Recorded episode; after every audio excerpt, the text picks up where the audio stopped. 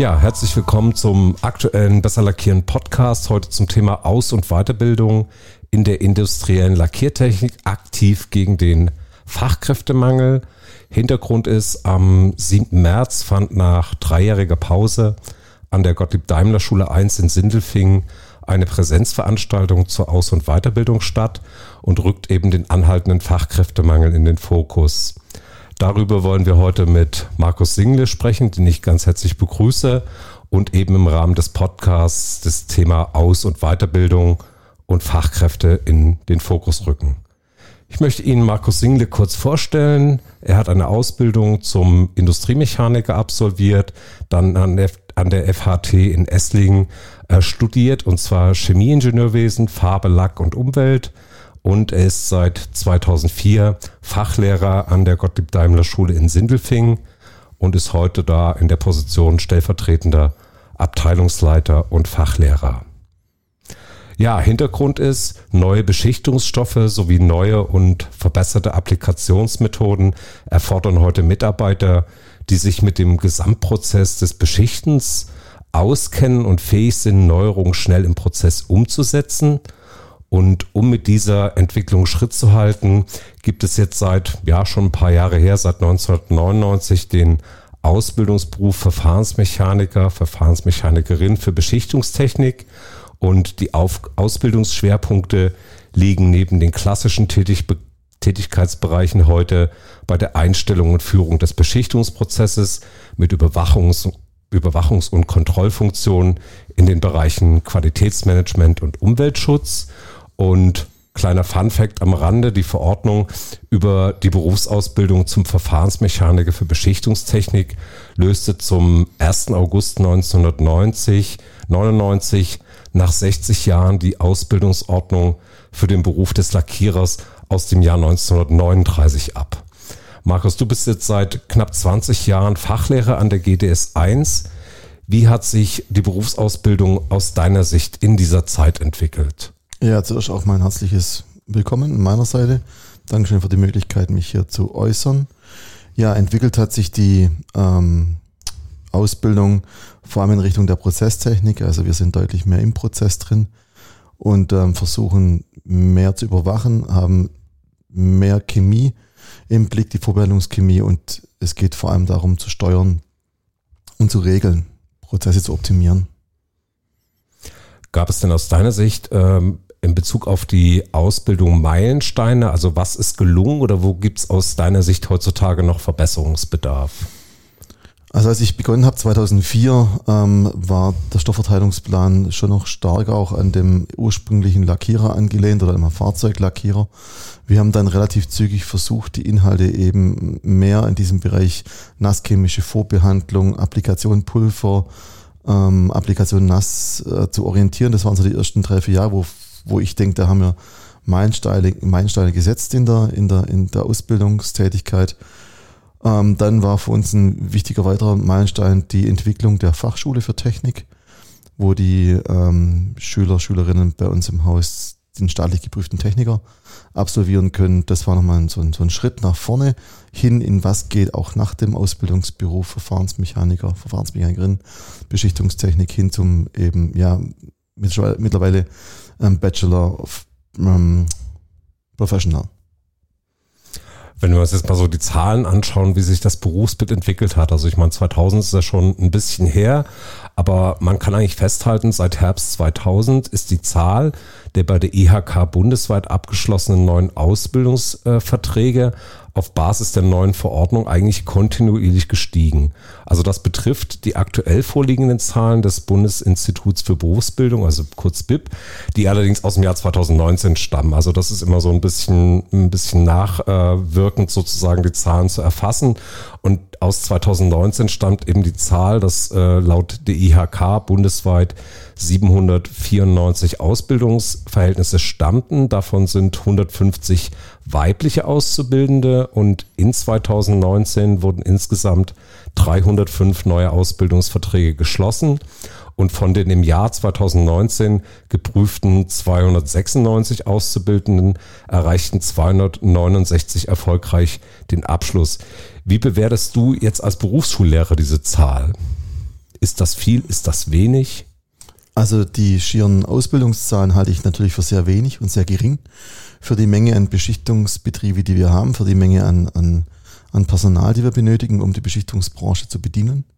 Da könnte man gut im Faktor 3, ähm, denke ich, ja, ein gutes Level erzielen, um den Bedarf annähernd zu decken. Ähm, die Zahlen sind hinten draus natürlich nicht ganz so toll, wenn man sich das vorstellt als Berufsschullehrer, Berufsschullehrerin. Wir, wir sehen die Problematik hier tatsächlich. Die Tendenz geht dahin, dass wir ähm, ja doch äh, Azubis bekommen, die eben nicht mehr so gut vorbereitet sind, wie das noch in den 80ern und 90ern waren. Das ist vorbei, denke ich. Da müssen wir anders denken und auch anders handeln. Das bedeutet, wir sehen es genauso, wir, wir, oder ich sehe es so von, von meiner Warte aus, dass, dass ähm, ähm, vermehrt wir Thema Wiederholer haben, also nicht bestandenen Abschlussprüfungen oder eben auch Abbruch von der Ausbildung. Ich schätze die Abbruchzahlen auf circa 10 Prozent, vielleicht sogar 15 Prozent je nach Jahrgang. Mhm.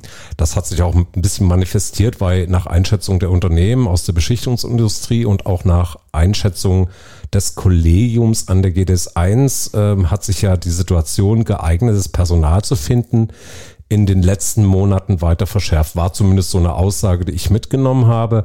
Äh, woran lässt sich denn das konkret festmachen? Gibt es da Beispiele auch aus der Praxis?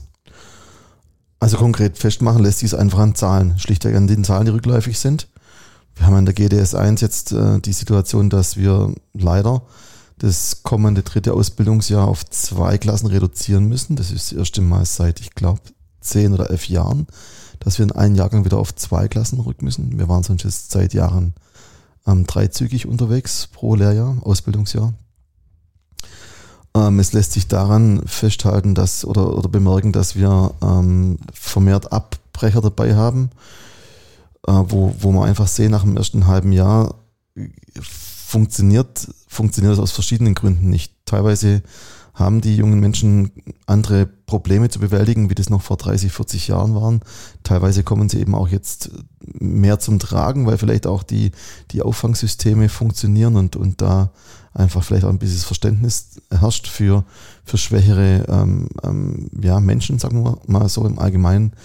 Also es gibt schon ein paar Punkte, wo wir das schon konkret merken, ähm, dass, dass es da bedeutenden, bei deutlich, deutlich höheren Bedarf an Betreuung auch bedarf. Zum Beispiel die Schulsozialarbeit bei uns in der Schule ist da mittlerweile bei den Verfahrensmechanikern Beschichtungstechnik stark eingebunden.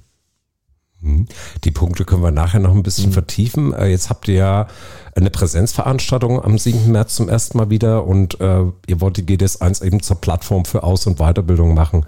Äh, was, was sind denn die Ziele der Veranstaltung?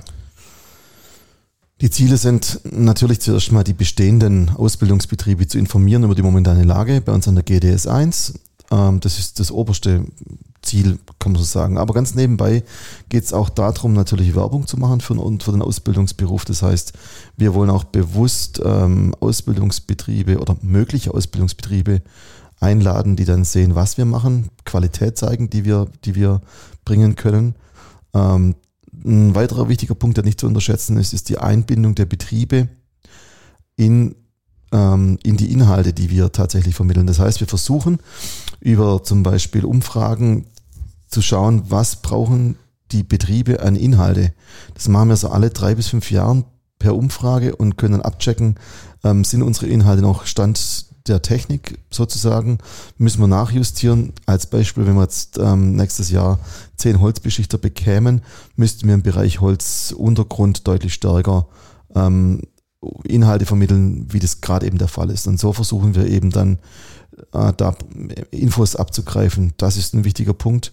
Und natürlich die Fachschule für Technik präsentiert sich auch immer wieder. Und da wollen wir einfach ein, ein gutes, ein gutes, ja, einen guten Durchschnitt bieten. Dieses Jahr ist der Herr Dr. Oliver Tietje vom Fraunhofer Institut bei uns in Helden Vortrag. Also so versuchen wir das Ganze doch relativ breit aufzustellen, um eben auch ja, die, das Publikum bei uns zu halten, bei der Stange zu halten. Im Endeffekt geht es auch darum. Mhm. Da vielleicht nochmal konkret nachgefragt, was die Inhalte angeht. Äh, hat sich das dann gewandelt in den letzten fünf Jahren? Also ich meine, das Beispiel Holzbeschichter, ähm, also ich habe neben Holzbeschichtung immer sehr, sehr marginal wahr, muss man ja sagen. Es gibt sicher viele Holzbeschichter auch in Deutschland, aber haben sich die Inhalte grundsätzlich denn geändert äh, in den letzten fünf Jahren und vor allen Dingen, was hat sich geändert? Also es ändert sich schon immer was in Inhalten. Zum Beispiel die Nanotechnologie ist auf dem Vormarsch, das wissen wir alle in der Beschichtungsbranche. Wir haben das zwar schon vor, tatsächlich vor zehn Jahren schon im Fokus gehabt im Unterricht, also waren da auch relativ schnell dabei, diese, diese Inhalte mit reinzubringen. Aber in der Tiefe, wie wir sie heute vermitteln und in der, in der Wichtigkeit, also wir nehmen uns viel mehr Zeit und, und bemessen dem dadurch eine andere Wertigkeit zu, sind wir da deutlich weiter voran.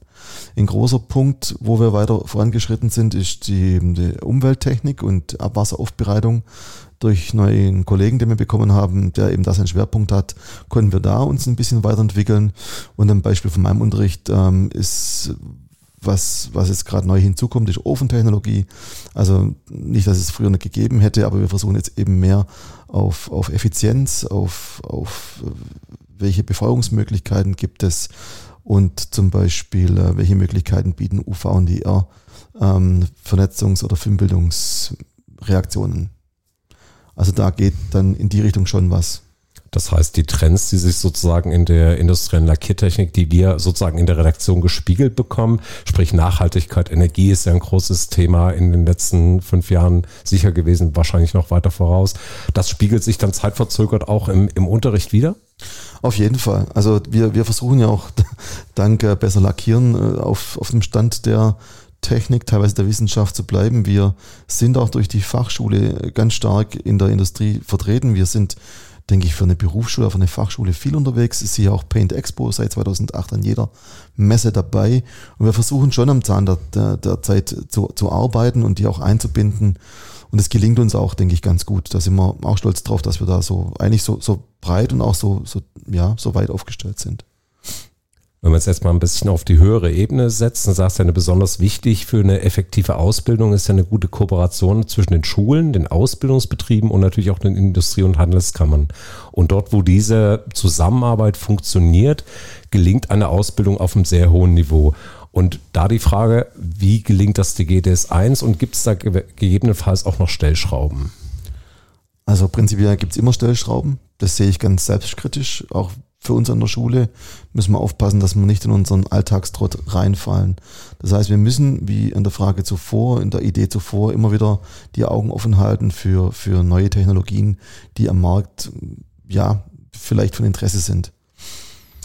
Ähm, Stellschrauben oder Möglichkeiten, wie wir, wie wir versuchen, das umzusetzen, ist das, dass wir natürlich sehr stark in Gespräche sind, vor allem mit Betrieben, die ausbilden wollen. Tatsächlich hat sich das wohl so jetzt ergeben in der, darf ich sagen, Beschichtungsszene, dass wir ähm, schon ein bisschen so die Schaltzentrale sind. Ähm, bei uns laufen viele, viele Fäden zusammen und in meinem speziellen Fall führe ich, führe ich viele Gespräche. Informationsgespräche, ähm, welche Inhalte notwendig sind, was man als Betrieb beachten muss, wenn man neu ausbildet. Oft sind die Fragen dahingehend, ja, kann ich überhaupt das Verfahrensmechaniker Beschichtungsbild bei mir im Betrieb praktisch abbilden, ähm, obwohl ich jetzt nur Pulverbeschichter bin, nur KTLer, nur Nasslackierer, teilweise noch viel händisch lackiere. Und da ist immer noch sehr viel, ähm, ja, Informationsarbeit notwendig, damit die Betriebe die Sicherheit bekommen. Jawohl, ich kann ausbilden, das ist eine.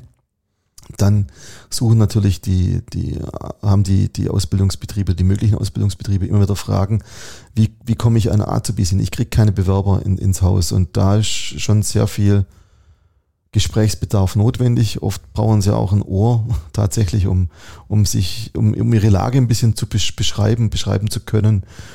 Und das sind so die Dinge, die wir leisten können. Also ganz viel Informationsgespräch, viele eben auf die besagten Messen zu gehen, wenn wir, wenn wir in Wetzlar sind äh, mit der QIB auch dort eben sehr stark in Kontakt oder mit anderen Anbietern, ähm, die da unterwegs sind, halten wir Vorträge und versuchen da in Kontakt zu kommen. Und Aufklärungsarbeit ist unser Hauptthema eigentlich, denke ich so. Mhm, Thema Aufklärungsarbeit, das äh, spiegelt sich auch ganz gut wieder in der Umfrage, die ich an der GDS 1 mal unter den Auszubildenden äh, gemacht habe. Ist zwar schon ein paar Tage her, aber ich fand diesen Einblicke ganz spannend. Äh, ich habe da mal ein paar Kernaussagen zusammengefasst.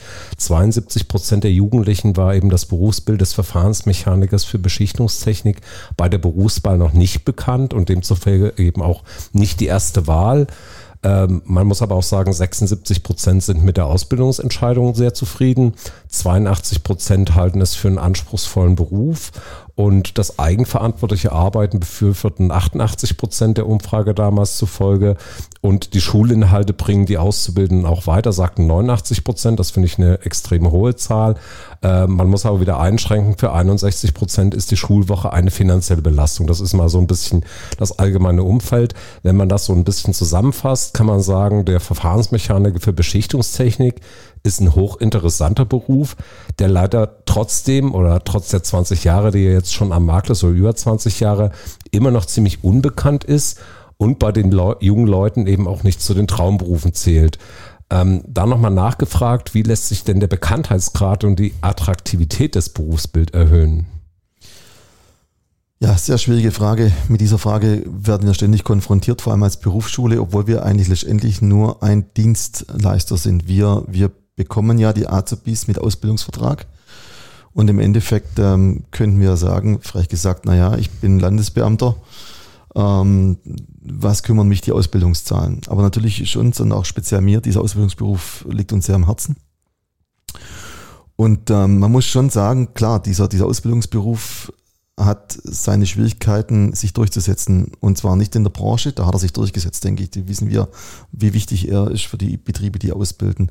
Aber es, es wacht halt kein 15, 16, 17-Jähriger Jährige morgens auf und sagt, boah, Verfahrensmechanik für Beschichtungstechnik, mein Leben lang habe ich davon geträumt, das zu werden. So funktioniert unsere Beschichterwelt halt nicht. Das heißt, ähm, wenn wir nicht unser, unsere Sichtweise auf diese Situation verändern, werden wir wahrscheinlich auch dem Problem nicht Herr werden.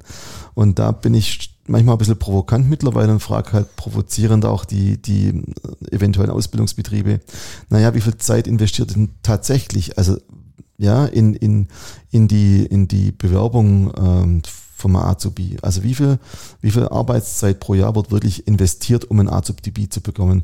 Und da denke ich, sind wir eben bei weitem nicht mehr so wie in den 90ern, als ich selber noch eine Ausbildung gemacht habe, ähm, dass man eine Anzeige stellt in der regionalen Presse und dann habe ich da zehn Bewerber. Die Zeiten sind einfach vorbei und dieser Problematik darf oder muss sich auch ein Betrieb stellen, der Fachkräfte braucht. Das heißt für mich ist da ganz klar der Erstkontakt zum, zu dem jeweiligen Menschen notwendig. Und der Erstkontakt kann nicht über die Berufsschule laufen.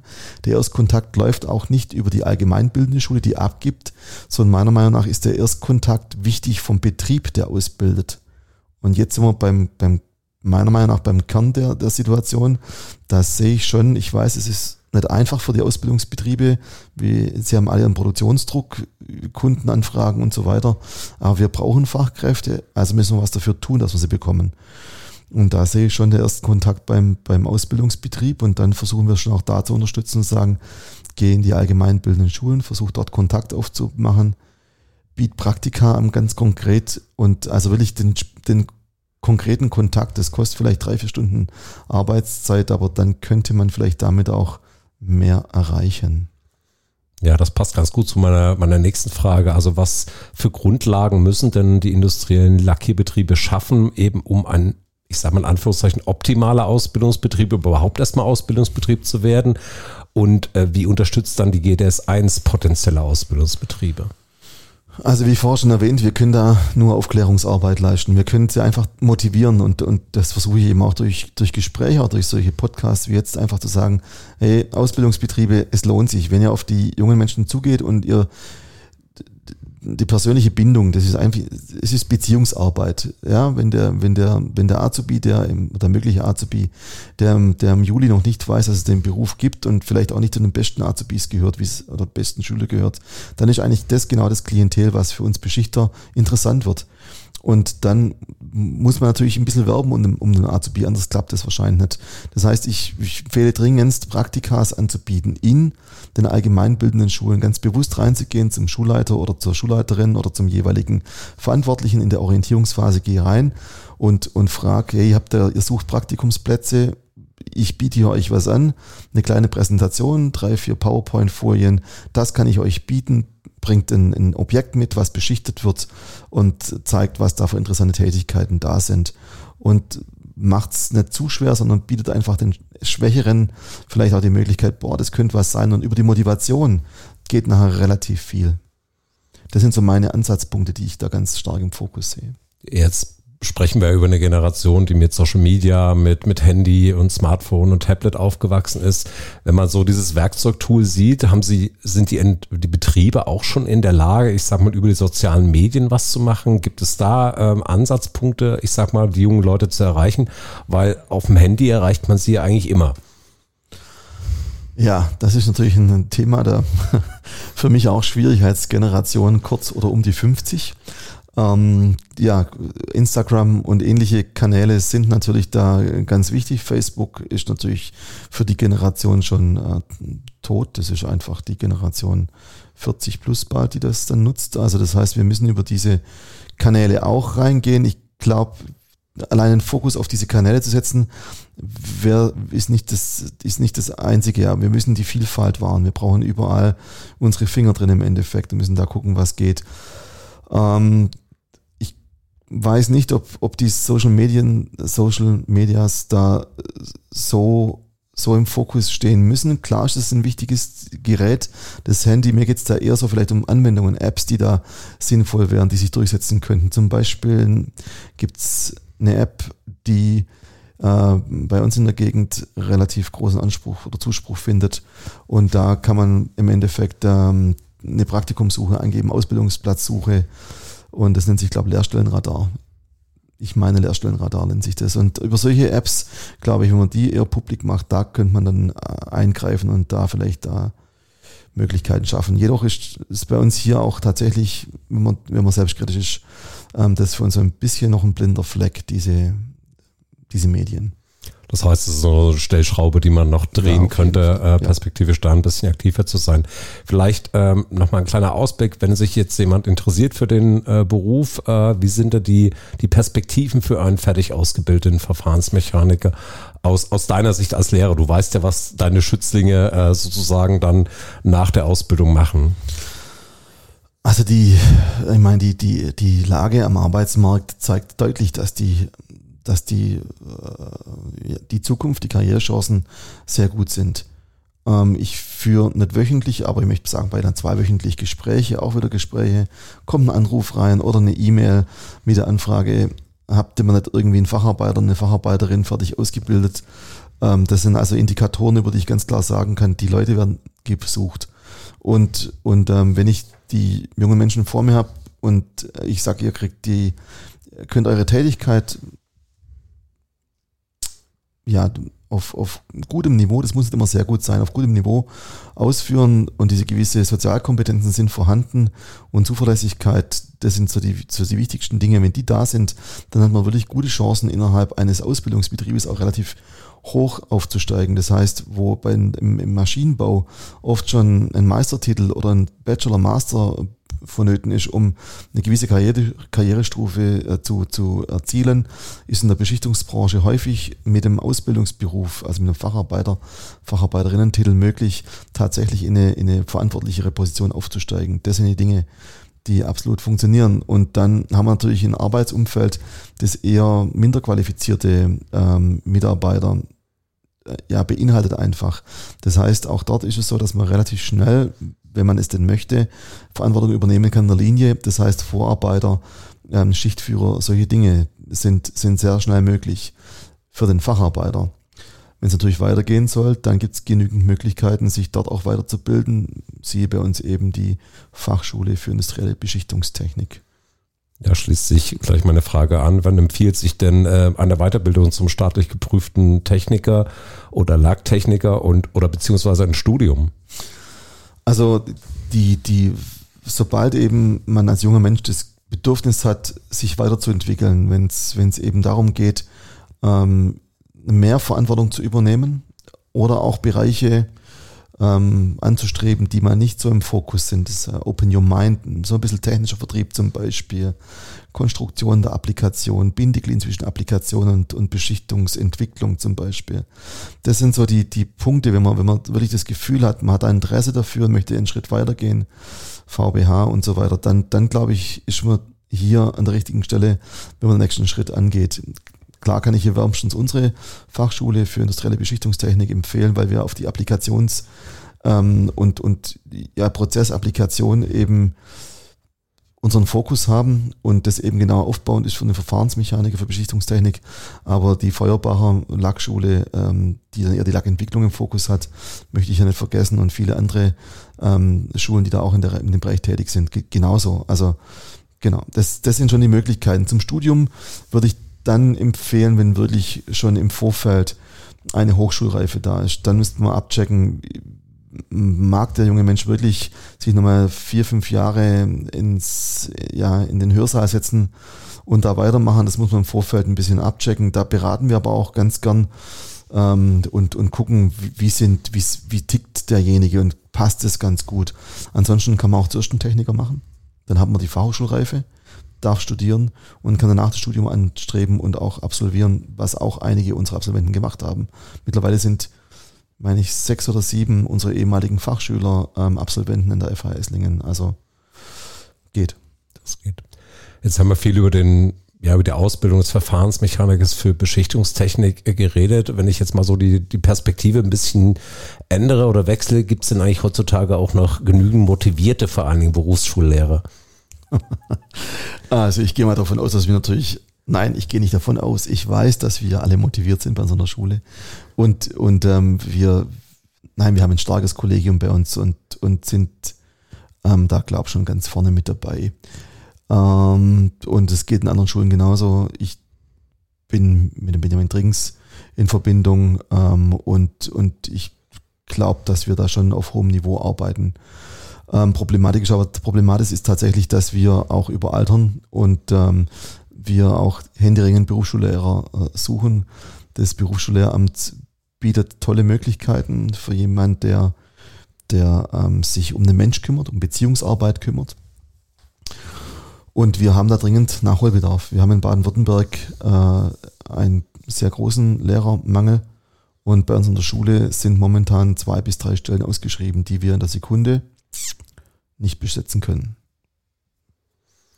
Ähm, ich hatte noch in Vorbereitung auf das auf den heutigen Podcast gelesen. Es gab mal oder im Zuge des Berufsbild wurde 2002 die Bundesfachgruppe der Lehre im Berufsbild Verfahrensmechaniker für Beschichtungstechnik ins Leben gerufen, also ein überregionales Netzwerk ähm, von Pädagogen mit der Möglichkeit, eben Prüfungsfragen, Unterrichtsideen, Arbeitsblätter und Materialien auszutauschen.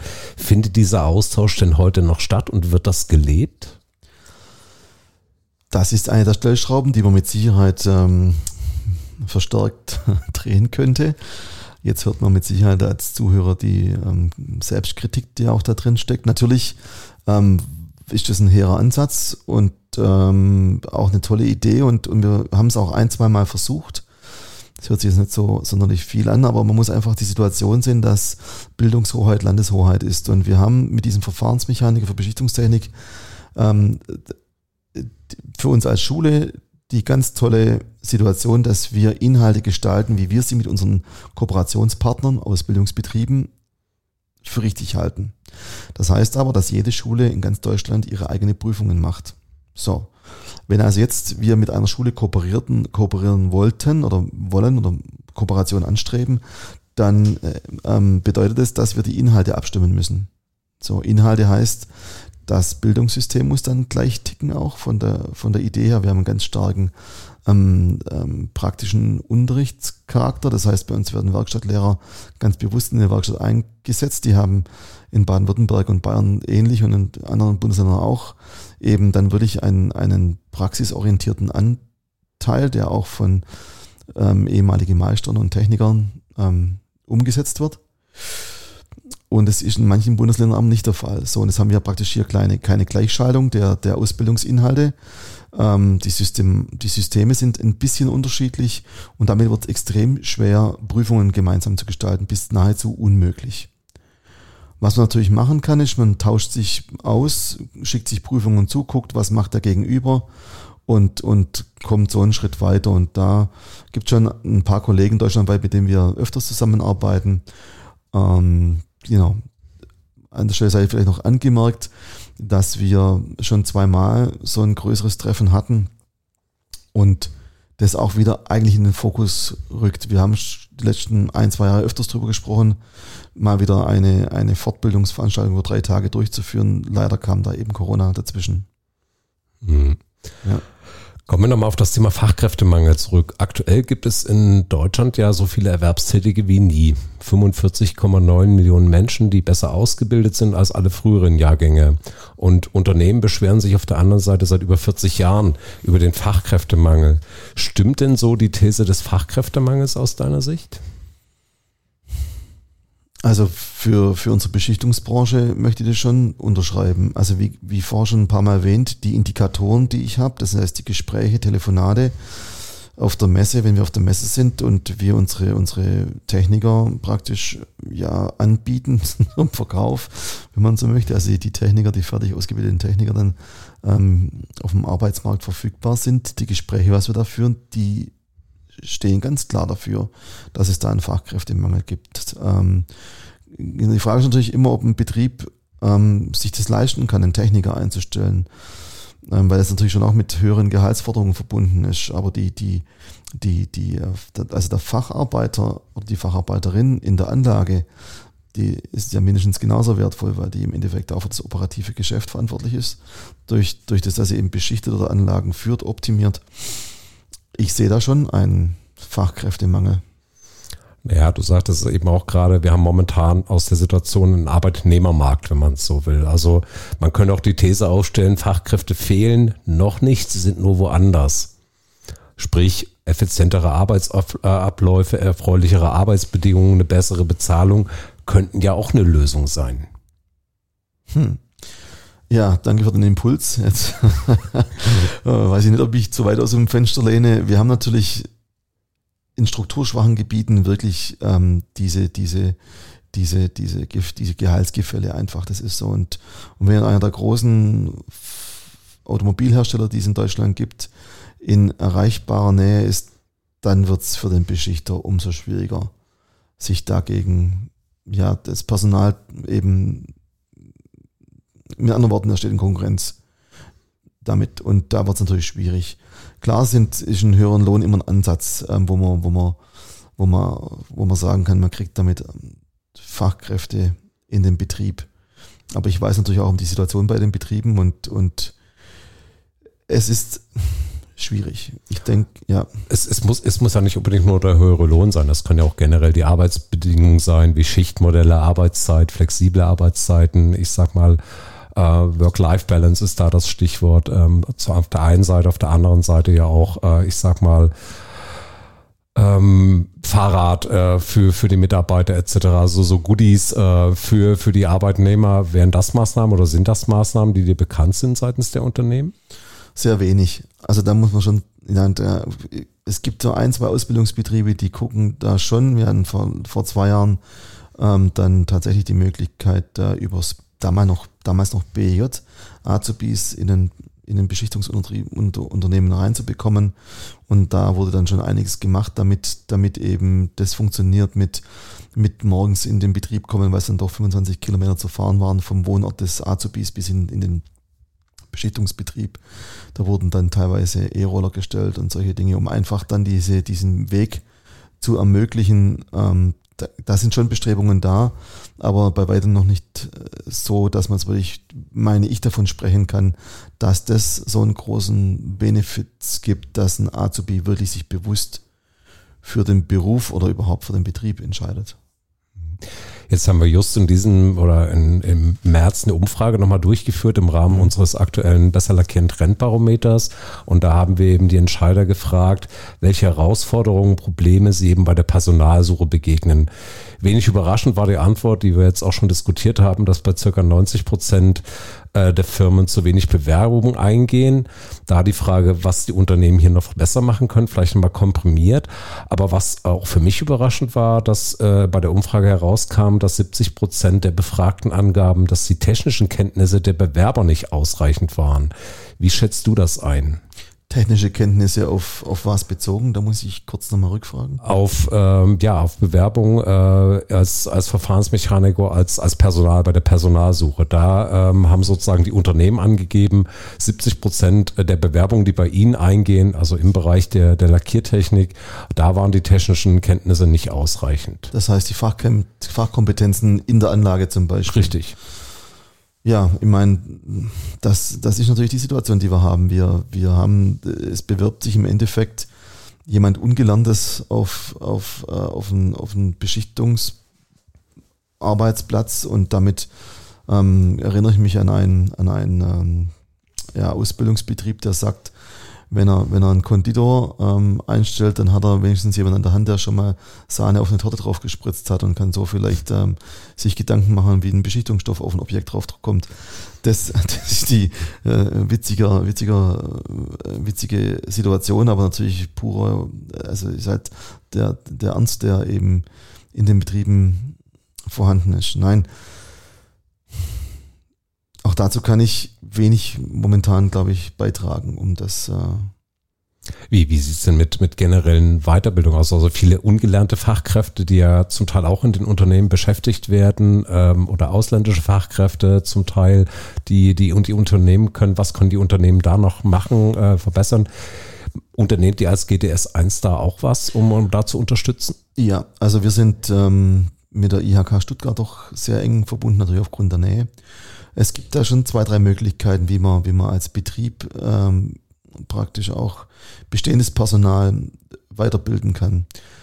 Es gibt eine ganz tolle Weiterbildungsmöglichkeit, Qualifizierung vom Arbeit, von der Agentur für Arbeit, die praktisch äh, minder qualifizierten ähm, ja, Mitarbeitern anbietet, über eine zweijährige Förderung, Fördermaßnahme, ähm, dann den Verfahrensmechaniker für Beschichtungstechnik zu erlernen. Das heißt, die, die Mitarbeiter sind zwei Jahre ähm, gefördert über die Agentur für Arbeit und ähm, sind aber trotzdem Azubis und schließen dann danach ganz offiziell mit dem äh, Facharbeitertitel ab. Das heißt, sie sind auch Verfahrensmechaniker für Beschichtungstechnik. Denn wird in der Regel ein Jahr ähm, Ausbildungszeit erlassen, weil sie eben aufgrund ihrer praktischen Tätigkeit, zwar minder qualifiziert, aber sie ist da, einen Einblick in die Beschichtungsbranche haben und so 24 Monate Forderung bekommen. Eine sehr gute Möglichkeit.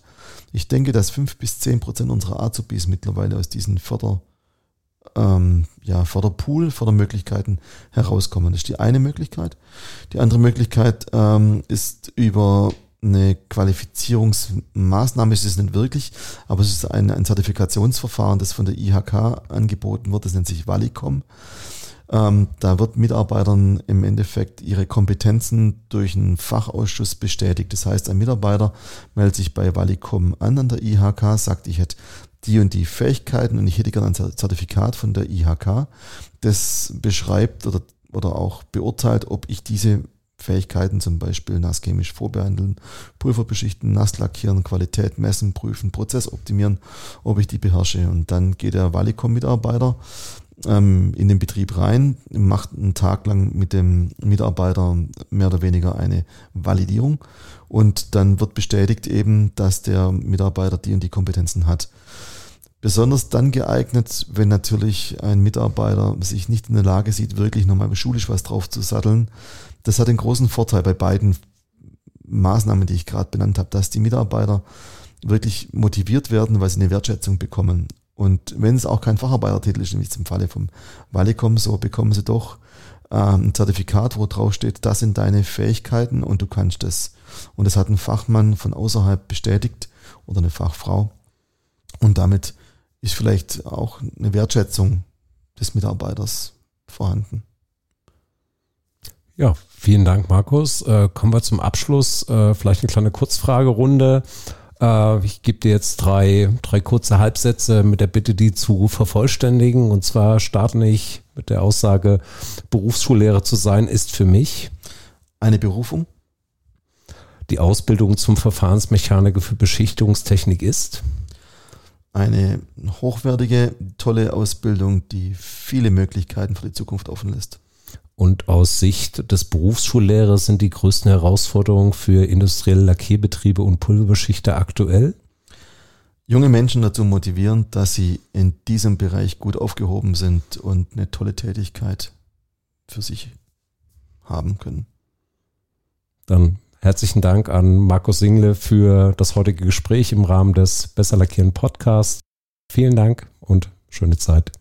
Vielen Dank, Marco.